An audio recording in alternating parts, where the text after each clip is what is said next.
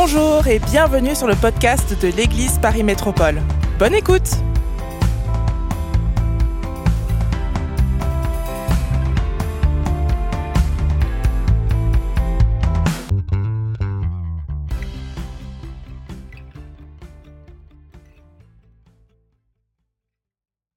Tournez avec moi dans le livre de Job sans plus tarder. Et je, euh, le titre de mon message est celui-ci, La clé de la richesse. Intéressant. Intéressant, d'autant plus que vous savez qu'on ne prêche pas l'évangile de prospérité ici. Vous allez dire, mais est-ce que Pasteur Christian nous a trompés? Est-ce qu'il nous a menti? Est-ce qu'il est en train de basculer dans de fausses doctrines?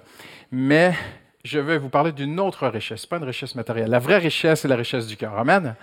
Hallelujah. Et le Seigneur veut que tu sois bien à l'intérieur de toi. Il veut que tu sois riche à l'intérieur. Le Seigneur veut que ses enfants soient heureux, qu'ils soient comblés, c'est sa volonté. Et il y a un vieux dicton qui est apparu euh, au, 14e siècle sur Job, disant que, euh, euh, c'est une expression que vous connaissez très très bien, qui dit pauvre comme Job. Mais j'aimerais vous montrer l'inverse ce matin. Job était très très riche. Très très riche. J'ai perdu les retours là, Joas. J'avais des retours, là j'ai perdu des retours, je m'entends dans la salle. Merci. Et j'aimerais vous présenter ce matin la raison pour laquelle, et Dieu s'est servi de cet homme Job, de sa richesse, de qui il est pour nous parler. Et on parle souvent de cette fameuse épreuve que Job a vécue, qu'il a tout perdu, il a été malade dans son corps, il a perdu ses enfants, il a perdu tout ce qu'il avait.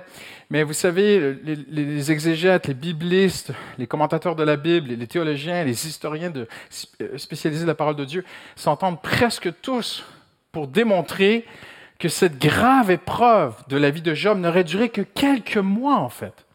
Donc, sur l'ensemble de sa vie, le livre de Job, le livre de cette grave épreuve, n'aurait duré que quelques mois. On parle d'un homme qui aurait vécu autant sûrement de la jeunesse, tu vois. Mais sur l'ensemble de sa vie, Job est un homme qui est béni de Dieu. Et il ne le cache pas, il, va dire aussi pourquoi il est béni. Et Dieu va se servir de son histoire, de son livre, de, c'est écrit même d'une certaine façon poétique, de ses poèmes de Job et ses amis. Dieu va se servir de, de cette situation pour que Job exprime lui-même et nous dise pourquoi il était autant béni de Dieu. Est-ce que vous aimeriez rentrer en 2024 avec une grande malédiction de Dieu sur votre vie? Amen. Alors je vais vous donner une clé. Comme si 2024 était verrouillé, scellé, fermé mais avec cette clé, tu peux entrer en 2024 avec la bénédiction de Dieu. Job, chapitre 29, si vous le voulez bien, la clé de la richesse. Job va parler de tout ce qu'il a reçu de Dieu.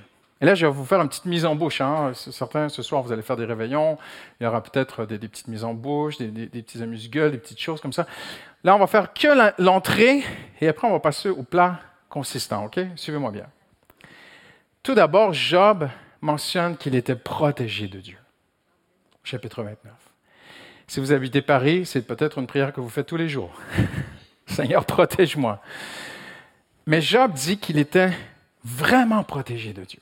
Et toute cette histoire commence avec l'accusateur, Satan lui-même, qui se présente devant le trône de Dieu. Et c'est Dieu qui introduit Job. Si vous connaissez l'histoire, en fait, c'est Dieu qui est fier de cet homme qui marche avec lui.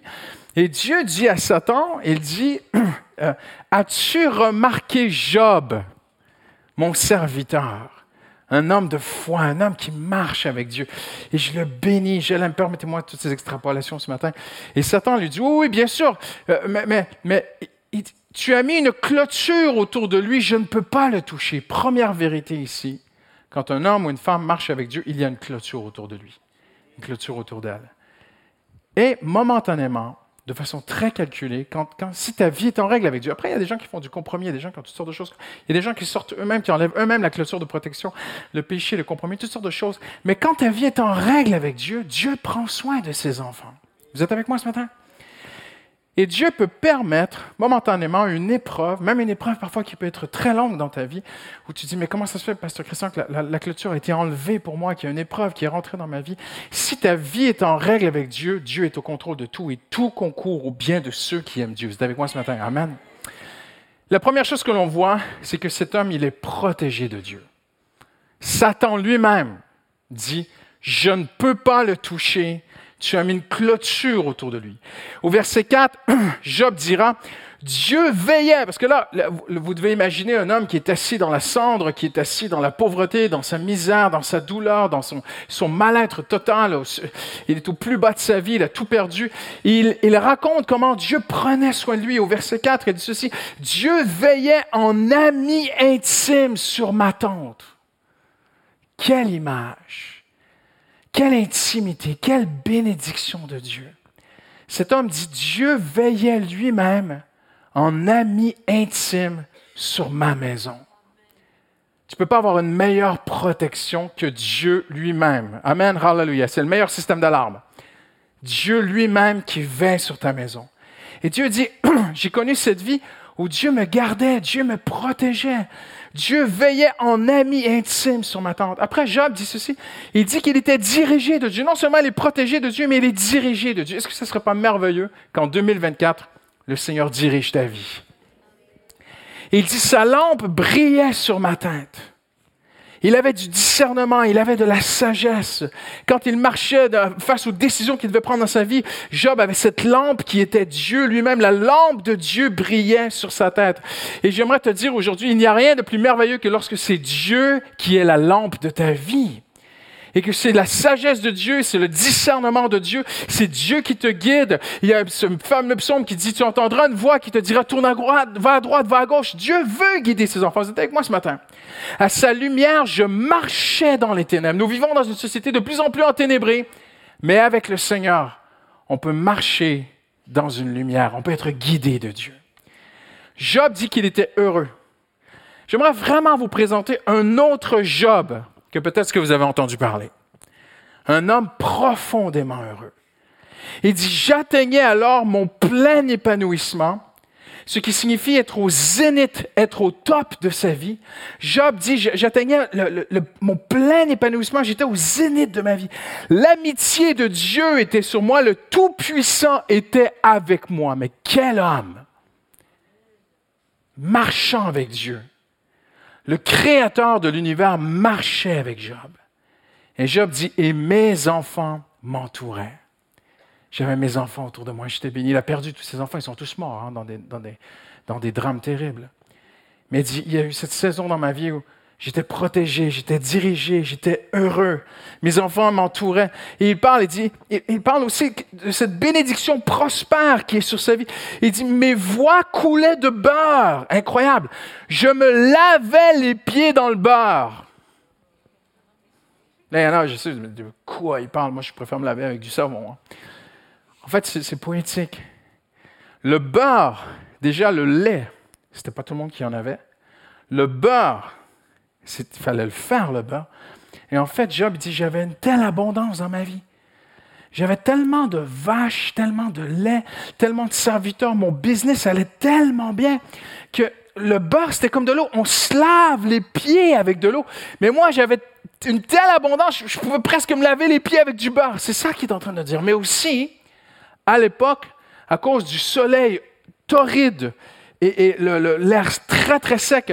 Souvent, on se mettait de l'huile d'olive, on se huilait la peau, on se huilait le visage, et, on se huilait, on se lavait les pieds, on se, puis on se, on se graissait les pieds. Et, Job dit ceci, il dit, il dit même, je, pouvais utiliser du beurre pour me graisser les pieds tellement j'avais une telle abondance. tout était facile, tout était agréable. Combien aimerait rentrer dans 2024 comme ça?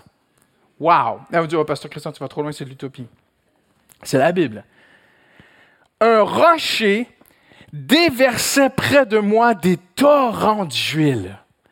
Mais qu'est-ce qu'il raconte? Si vous avez déjà vu un vieux pressoir à olive, eh bien, il y a cette pierre qui tourne, qu'on tournait, et puis on mettait un âne, parfois des esclaves, et on tournait la pierre qui, qui, en tournant, écrasait les olives, qui faisait cette huile d'olive qui, sortait. On tout cela était creusé dans, une, dans un rocher, une pierre. Et, et, Job est en train de dire, quand c'était la récolte des olives, c'est mes récoltes étaient si abondantes, c'était comme un torrent d'olives qui sortait lorsqu'on faisait la récolte. Wow! Job était honoré. Quand je sortais pour aller à la porte de la ville et je me faisais préparer un siège sur la place, Job parle ici à quel point même les juges, les décisionnaires de la ville, les hommes d'influence, Job était respecté par tous. Parce qu'il dit ici, pardon, il parle de la porte de la ville. Et la porte de la ville, c'était un peu comme le gouvernement, le conseil d'État, c'était, c'était l'autorité suprême. Les portes de la ville, c'est là où les sièges et, et, les dignitaires de la ville siégeaient. Et Job dit, quand tous les dignitaires siégeaient, toutes les autorités de la ville siégeaient, lorsque j'arrivais, moi, on préparait un siège pour moi les jeunes gens se retiraient à mon approche. Qu'est-ce qu'il veut dire? C'est qu'en fait, on peut imaginer cette place de la ville où, euh, les, sages, les, autorités vont bientôt euh, euh, venir et traiter de, décisions importantes à prendre. Mais en attendant qu'ils s'installent, il, y, a les enfants qui jouent sur la rue. Il y a les enfants, les enfants qui jouent sur la place, qui crient, qui jouent, qui font du bruit, qui c'est un petit peu le bazar. Et, et Job dit, quand j'arrivais, même les jeunes se retiraient à mon approche tellement ils étaient respectés. Il y avait de l'ordre là où Job était. Le tapage, le désordre, les jeux des jeunes cessaient. Et il dit ceci, les vieillards se levaient et restaient debout devant moi. Job n'a jamais dit qu'il était âgé. Mais il dit même les vieillards, même les anciens avaient du respect pour moi. Wow! Les chefs arrêtaient leur discours. Ça veut dire qu'il y avait des discours. il y avait peut-être un tribunal en place. Peut-être qu'on discutait de l'économie de la ville, du, travail du trafic, de, l'import-export, de, ceci, de cela, des épices. Et, puis les anciens, les vieillards, tout le monde parlait. Et tout à coup, Job arrivait, on arrêtait. Job est arrivé. Vous n'avez peut-être jamais vu Job ainsi, hein? C'était quelqu'un, Job. C'était, tourne-toi la personne à côté de toi, dis, Job, c'était vraiment quelqu'un. C'était un bonhomme. Les vieillards se levaient, restaient debout. Les chefs arrêtaient leur discours, mettaient la main sur leur bouche quand Job arrivait. Oh, qu'est-ce qu'il vient faire ici? C'était le top du top. La voix des princes s'estompait et leur langue restait attachée à leur palais. T'imagines la scène? Le, prince qui parle, il voit Job qui arrive. Job était plus grand que les princes. L'oreille qui m'entendait me disait heureux. L'un qui me voyait me rendait un témoignage favorable. Les gens parlaient de Job, ils voulaient être comme lui.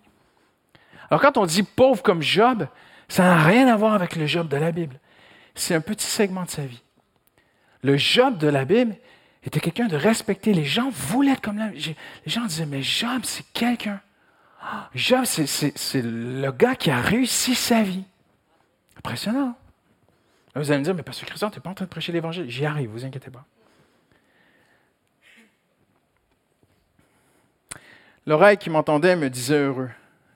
Il n'est pas question ici d'un titre, d'une expérience, d'une posture, d'une notoriété ou de l'argent que Job avait. Il est question du fait que Dieu marchait avec Job. C'est ça qui est important. Parce que Job dit les princes, les riches, les autorités, ceux qui ont du pouvoir, même eux le respectaient. Donc l'enjeu ce matin, ce n'est pas une question de matériel, de, bien, de quantité de biens matériels ou de est-ce que tu as vraiment réussi ton business? Non, non, non. Est-ce que Dieu est avec toi? Quand Dieu marche avec un homme, les gens se comportent d'une certaine façon, ils ont du respect. Impressionnant, hein? Je peux vous montrer plusieurs textes dans la Bible, où même parfois avant de tuer les chrétiens, on avait quand même du respect. On voyait, on reconnaissait ils virent le, visage d'Ananias comme le visage d'un ange, la Bible dit. Le saint d'Édrin l'a reconnu. Après, ils l'ont tué. Mais ils ont reconnu cet homme marche avec Dieu. Quand un homme ou une femme marche avec Dieu, il y a du respect. Il y a quelque chose. Pourquoi, ce matin ensemble en terminant, pourquoi est-ce que Dieu marchait ainsi avec Job. Pour une raison. Il le dit au verset 12. Et c'est ce qui est extraordinaire, la Bible ne cache pas les choses. Au verset 12, il y a un petit mot qui ouvre tout en fait. Comment se fait-il que cet homme était autant béni de Dieu? Job le dit lui-même, il ne le cache pas. C'est que... Alors on va le lire ensemble. Qu'est-ce qu'il dit? C'est que, au verset 12, je délivrais le malheureux qui appelait à l'aide et l'orphelin que personne ne secourait. J'aimerais vous parler ce matin de la bénédiction de Dieu sur un homme et une femme qui aident les pauvres. C'est un message qui est très peu prêché. Ce n'est pas dans l'air du temps. La preuve, c'est que le pasteur Sylvain, ce matin au premier culte, a montré un sondage de ce que les gens, des résolutions que les gens prennent pour la nouvelle année en comparant quelques années. Et tout augmentait. Tout augmentait. Les gens se souhaitent, les gens prenaient, euh, faire plus de sport, être plus près des siens, prendre plus de temps avec ses amis, avec sa famille, ceci, cela, les valeurs familiales, moins de stress. Toutes les, statistiques, mais j'étais là, je regardais, mais c'est incroyable, c'est une confirmation pour mon message. Toutes les statistiques, les gens veulent s'améliorer dans tout sauf un domaine. Aider les gens. Sur toute la ligne, tous les tableaux qu'il a montrés, j'ai regardé, c'était aider les gens. D'année en année, ça descend. Ah, je ne veux plus aider les gens. Nous sommes dans une génération égocentrique, refermée sur elle-même, où c'est je me moi, un évangile je me moi. Souvent, pardon, je dis pas tout, pas tout, je mets pas tout le monde dedans. C'est pas partout comme ça.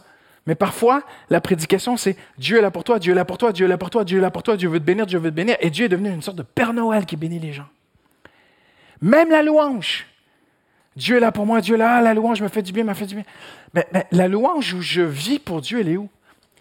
Voyez-vous, attention. Et là, j'aimerais vous montrer un secret ce matin. Le vrai, pur évangile. Dieu a pris un homme dans l'Ancien Testament. Il a dit, je vais en faire un archétype, je vais en faire un modèle. Je vais, permettez-moi cette, cette, interprétation de la Bible, elle n'appartient qu'à moi, je n'engage personne.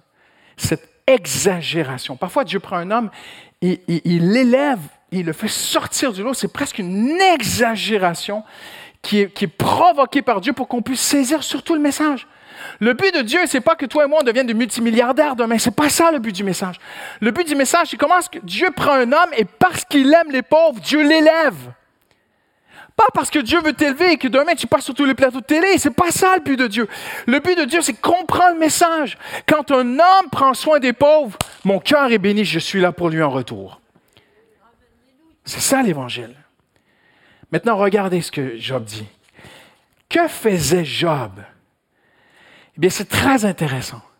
Parce que tous les versets suivants, en fait, nous démontrent que chaque chose que Job faisait pour un pauvre, représente un attribut du caractère de Jésus-Christ lui-même. Ce que Job faisait représentait Jésus. Et j'aimerais vous dire, si vous êtes chrétien né nouveau, Hallelujah, Jésus vit en toi. Non? Vous êtes avec moi ce matin? Si je vis, ce n'est plus moi qui vis, c'est Christ qui vit en moi. Donc ces attributs devraient être les attributs de l'enfant de Dieu. Hallelujah. Job dit d'abord et avant tout qu'il était un consolateur. Au verset 25. Job 30, 25, pardon. N'avais-je pas des larmes pour celui qui rencontrait des difficultés? Et là, je m'arrête un instant. N'avais-je pas des larmes pour celui qui rencontrait des difficultés? N'étais-je pas triste pour le pauvre? Il y a une différence au cœur de Dieu entre aider un pauvre pour calmer sa conscience ou aider un pauvre parce qu'on a vraiment compassion du pauvre. Et Job dit, même s'il était riche, même s'il avait tout, même s'il était heureux, béni, prospère, il avait quelque chose dans son cœur. il en était parfois aux larmes. Je leur souriais, Job 29, 24. Je leur souriais et ils n'osaient pas y croire qu'un homme comme Job s'arrête et leur sourisse et les aime. Vous êtes avec moi ce matin? Il y a quelques semaines, le Seigneur m'a interpellé. quand je suis arrivé en France il y a 17 ans, c'est pas comme ça au Canada. Et quand j'ai vu les SDF, la pauvreté et tout ça, j'étais marqué, j'en étais parfois ému. Mais les années passent. Et la meilleure façon de devenir insensible, c'est de voir la même chose à tous les jours. C'est la meilleure façon de devenir insensible. Il y a à peu près un, mois de cela, on passait sur la rue ici. Je suis passé devant un SDF, je ne l'ai même pas calculé. Et ma femme s'est arrêtée, elle lui a souri. Puis c'était une bonne journée, on n'avait pas de pièces à lui donner. Mais, pour l'honorer, ma femme lui a souri. Puis moi, j'étais devant, je dis, mais chérie, tu... chérie, t'es où? Tu fais quoi? et flashback de mon passé. Christian, Job avait des larmes pour la veuve et l'orphelin. N'étais-je pas triste pour eux? Je restais là comme un roi au milieu de sa troupe. Ça veut dire qu'il allait parmi les pauvres. Il allait au milieu d'eux. il était fier, il était visionnaire pour eux, il avait des plans pour eux, il cherchait à les aider. et tout cela est devenu impopulaire aujourd'hui, mais pourtant c'est noble d'aider le pauvre. C'est une noblesse au cœur de Dieu. Il était comme un consolateur auprès des personnes endeuillées, verset. Comme un consolateur auprès des personnes endeuillées, verset 25. Par compassion et non par opportunisme évangélique. Et je veux vraiment souligner ceci ici. Parce que c'est un message qui circule et que j'ai entendu, qui n'est pas biblique et qui peut nous dévier le cœur. On prêche dans certaines églises d'aider les pauvres en disant Celui qui arrose sera arrosé. Celui qui donne aux pauvres prête à l'Éternel qui lui rendra. Donc, aide le pauvre. Dieu donne un centuple. Donne 10 euros au pauvre, Dieu va te donner 100 euros. Mais c'est un faux évangile. Mais non, Pasteur Christian, ce sont de vrais textes, de vrais versets. Ça devient faux quand le cœur devient tordu, en fait. On n'aide pas le pauvre pour, parce que Dieu va nous aider en retour. On aide le pauvre par compassion. Job dit, j'avais des larmes. Job dit, j'étais triste. il faut que je fasse quelque chose. Et peut-être que tu es ici aujourd'hui, tu dis, Pasteur Christian, j'aimerais bien aider les pauvres, mais je suis pauvre moi-même. Mais qu'est-ce que tu peux faire? Paye-lui un, chocolat chaud. Prends le temps, assieds-toi, parle avec lui, papote un petit peu. Je ne dis pas qu'il faut faire. Il y a tellement de gens qui dorment sur la rue de Paris aujourd'hui. Si tu fais ça, tu n'arriveras jamais au boulot le matin. Si tu t'arrêtes à tous les jours. Mais tu peux peut-être le faire. Un peu, quand même. Donner un peu de temps. Et Jean dit J'étais ce consolateur par compassion et non par opportunisme évangélique. Pas pour recevoir, mais parce que j'ai tellement reçu. Maintenant, je dois partager l'amour de Dieu. Hallelujah. Et je vais vous dire, parce que quand, quand vous parlez avec les SDF et vous prenez le temps avec eux, c'est très intéressant de voir que ça les touche plus qu'on prenne le temps avec eux que plutôt qu'on leur donne un billet ou une pièce d'argent. Juste de prendre le temps avec eux. Mais Dieu bénit quand même parce que Dieu est un bon maître.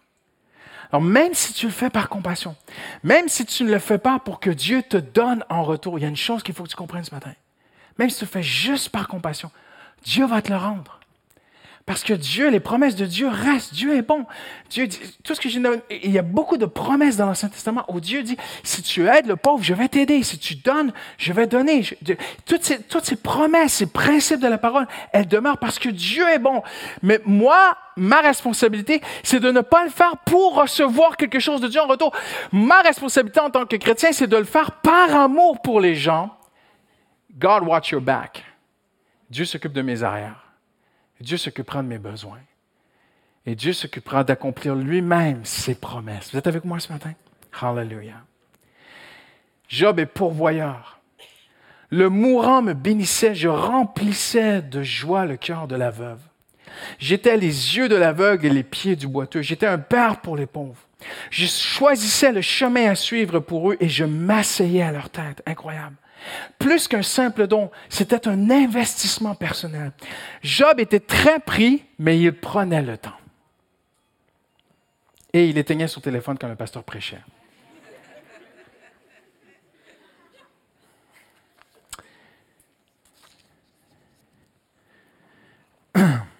J'ai terminé. Il y a des années, j'ai déjà partagé ce témoignage, j'ai fait un voyage missionnaire au Mexique. Ça se fait plus aujourd'hui. On se dit les vraies choses. C'est très très rare de voir des jeunes chrétiens aujourd'hui partir en voyage missionnaire. Moi, j'ai grandi dans une génération où si tu n'as pas fait deux, trois, quatre, cinq voyages missionnaires dans ta vie, en fait, tu n'as rien fait. Tu n'as rien vu. Un jeune chrétien doit partir, il doit aller dans un voyage. Et, mes copains d'école, du lycée, euh, quand l'été s'approchait et arrivait bientôt, vers la fin des classes, on, se partageait. Toi, tu vas où? Ah moi, je, avec mon sac à dos, je fais le tour de l'Europe et tout. Euh, ah oui, sur le pouce. Ah oui, toi, tu vas où? Moi, je vais là. Je vais en Thaïlande. Non, non, non, moi, je vais en Californie. Toi, toi, tu vas où, Robichaud ben, Moi, je vais dans des bidonvilles au Mexique. Tu, tu vas quoi Et ça jurait avec les non-chrétiens. Mais moi, j'ai grandi dans une génération qui me manque aujourd'hui. Une génération de jeunes qui se levaient, qui partaient en voyage missionnaire, avec joie. Et on partait tous ensemble. Et puis je me souviens, on est débarqué au Mexique un soir. un jour, le pasteur a dit, on avait un temps de chapelle le matin, nous étions hébergés dans une, une école biblique. Et on avait un petit temps de chapelle le matin, on était à peu près une trentaine de jeunes. Et le pasteur nous dit, ce soir, on va aller dans un des quartiers les plus dangereux de Mexico. Vous restez tous ensemble. C'est une église très, très pauvre, mais on va aller les encourager, on leur fait un culte, et puis après, on rentre. Donc le quart va arriver, vous rentrez dans l'église, et puis après, quand c'est fini, on rentre dans le bus et on s'en va. Une église très pauvre. J'avais vu des églises pauvres dans ma vie, mais je n'avais encore jamais vu une, église si pauvre qu'elle n'avait pas de toit. Et elle n'avait pas de sol, c'était sur la terre battue. Et on arrive, on se dit, la, pire chose qui pourrait nous arriver, c'est que qu'il y a la flotte.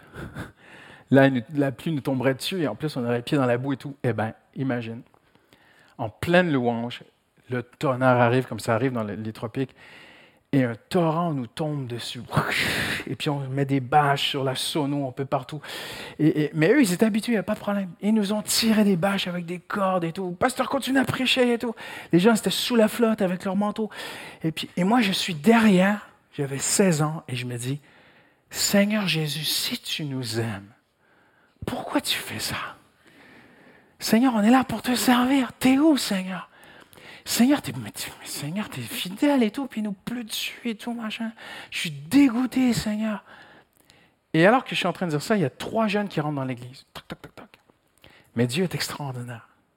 Il y avait une bagarre entre deux gangs dehors, et la pluie a arrêté la bagarre, et des jeunes sont venus se réfugier dans l'église, croyant qu'il y aurait un toit.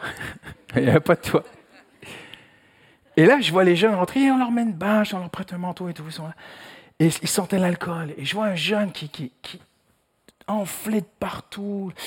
Et on voit qu'il s'est bagarré, la, lèvre coupée, enflée et tout. Il n'est pas bien. Il est, il est, il est aigri, tout ça. Je dis, oh là là, ouais, et tout.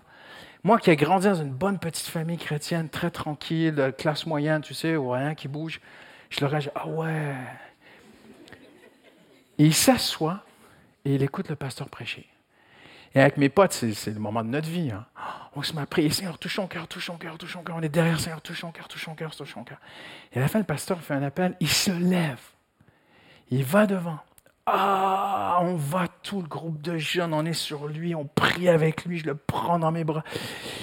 Il sent mauvais, il sent l'alcool, mais je suis au ciel en fait. Je suis en train de vivre l'évangile. Et j'attrape un, traducteur, je ne parlais pas un mot d'espagnol, et puis il me traduit en espagnol. Jésus, je donne Jésus, oui, mi corazon, donne ton cœur à Jésus, machin, da, Oui, oui, mi corazon, tu Jésus, c'est nanana. Puis il dit, allez, il se met à dans la boue. Oh, on se met à dans la boue avec lui. Mais on est au ciel, en fait. Laisse tomber les Champs-Élysées, là. Laisse tomber les grands magasins avec les, les, les, les belles lumières de Noël. C'est là que ça se passe, là. Là, il y a une âme qui est en train de venir à Jésus. Et je le prends dans mes bras. Et je dis, tu dors où ce soir? Mais je dis, moi, je dors à la rue. Mais c'est pas possible. On peut pas dormir à la rue. Je dis, non, on est dans tel quartier, l'autre côté de Mexico. Mexico City, c'était à l'époque 30 millions d'habitants. C'est un, pays. Je dis, si tu viens de l'autre côté, on, est hébergé dans une école biblique. J'ai vu, il y a des chambres où il y a de la place, il y a des lits et tout. Viens, viens, on va s'occuper de toi et tout. OK. Et puis on rentre.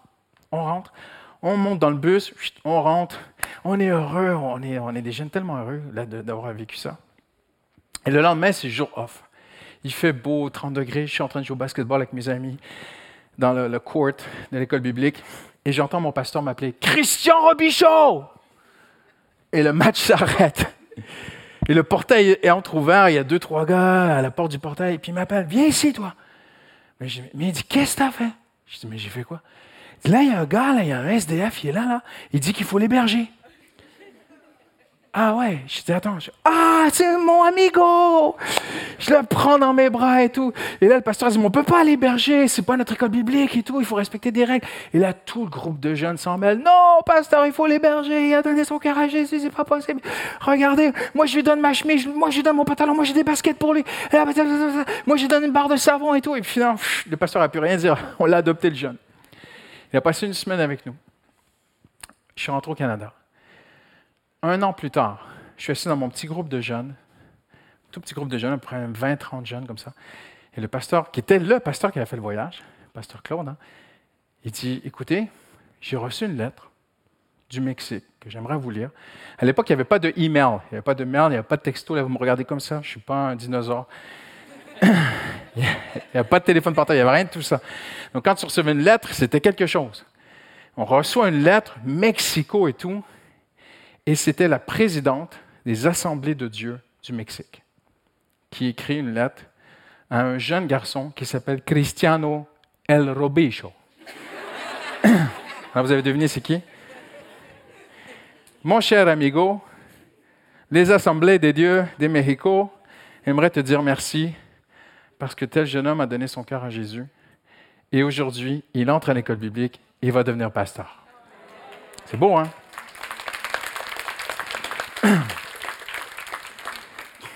On était tout un groupe de jeunes, c'était pas moi en passant, on était vraiment tout un groupe de jeunes à vouloir l'aider. Mais il y a une joie à aider les pauvres. Il y a quelque chose d'extraordinaire à vouloir aider les gens autour de nous.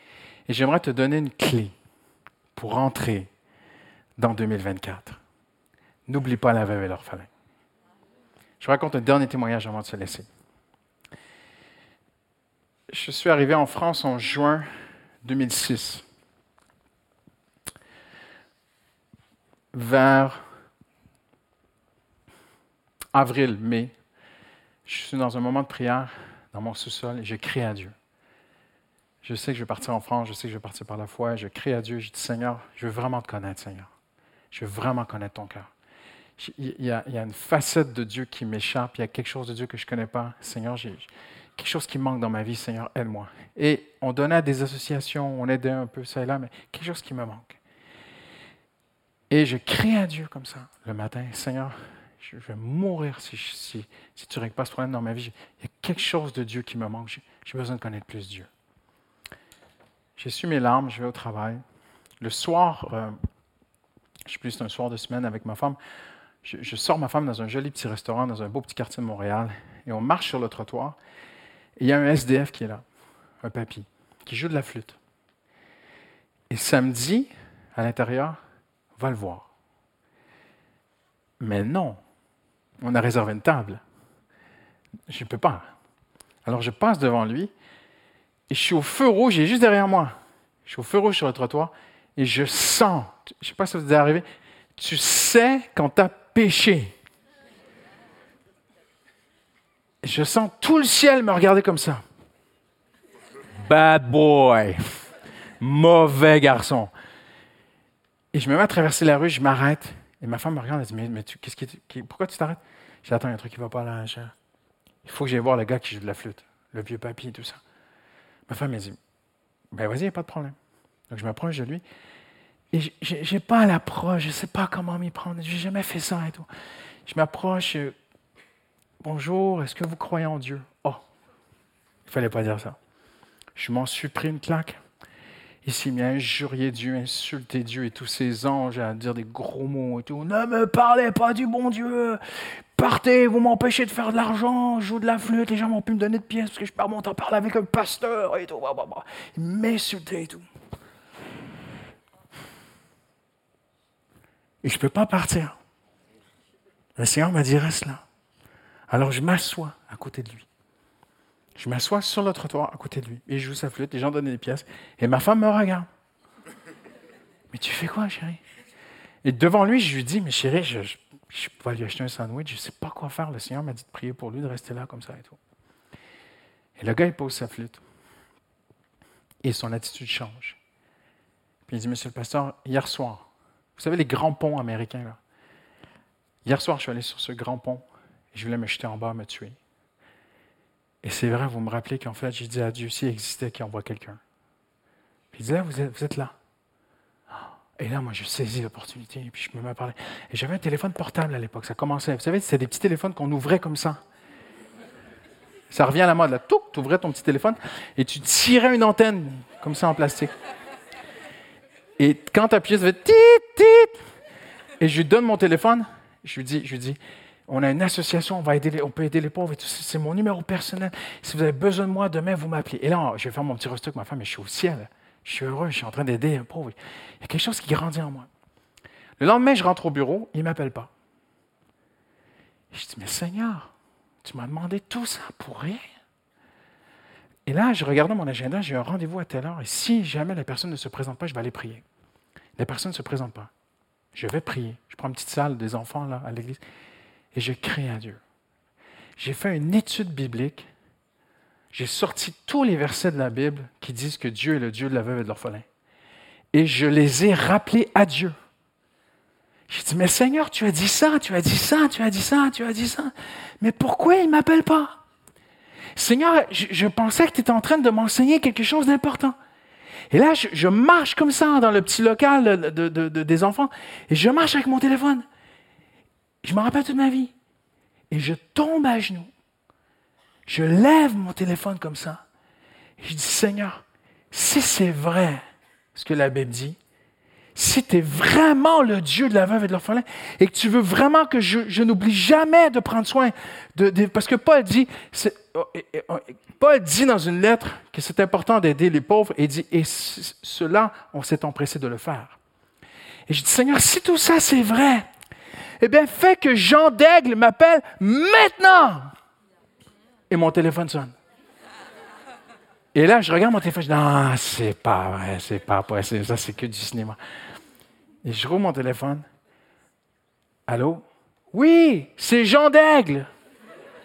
Ah non, non, tu ne peux pas savoir Jean d'Aigle. C'est pas toi, en fait, c'est Dieu qui m'appelle. je fais une petite histoire courte, on l'a aidé, tout ça, machin. Et le jour de mon départ du Canada, le jour où je prenais l'avion pour déménager en France, je savais, moi, dans mon cœur, que je n'allais pas y retourner. Ma femme pensait qu'on y retournerait, mais moi, je savais qu'on n'y retournerait pas on a fait les cultes à l'église Nouvelle Vie, ils nous ont dit au revoir, tout ça, machin, les gens nous ont pris dans les bras. Blablabla. Et à un moment donné, il y a un gars de la sécurité qui vient me voir et qui dit Pasteur, il y a quelqu'un qui veut vous voir. Et je dis Mais écoutez, on va monter sur l'estrade, et puis le culte va commencer. Et puis, du coup, il s'appelle comment? Il dit qu'il s'appelle Jean d'Aigle, parce que j'avais perdu de vue quelques semaines.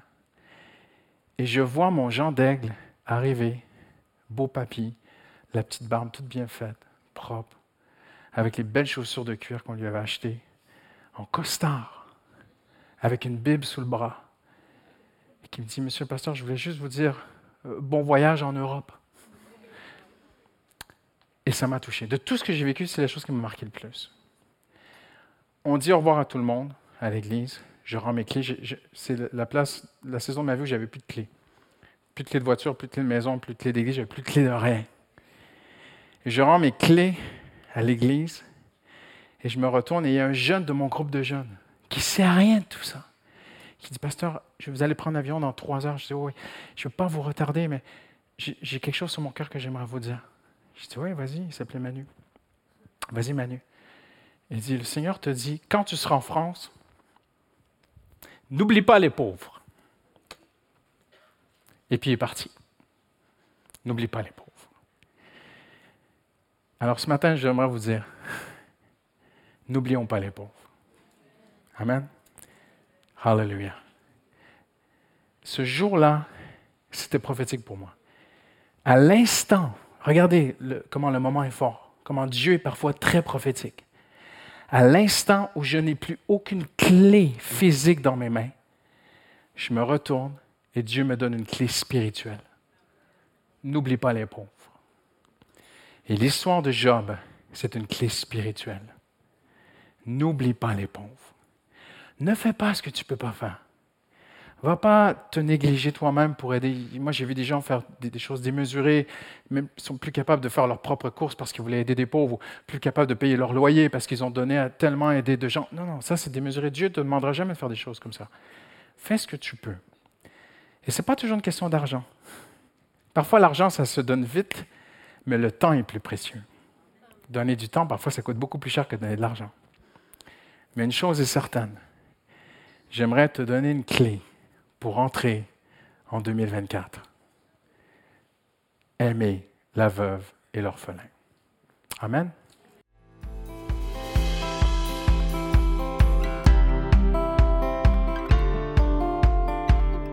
Merci d'avoir écouté le podcast de l'Église Paris Métropole. Retrouvez toute notre actualité sur notre site monégliseaparis.fr et sur nos réseaux sociaux Instagram, Facebook et YouTube Église Paris Métropole. À bientôt.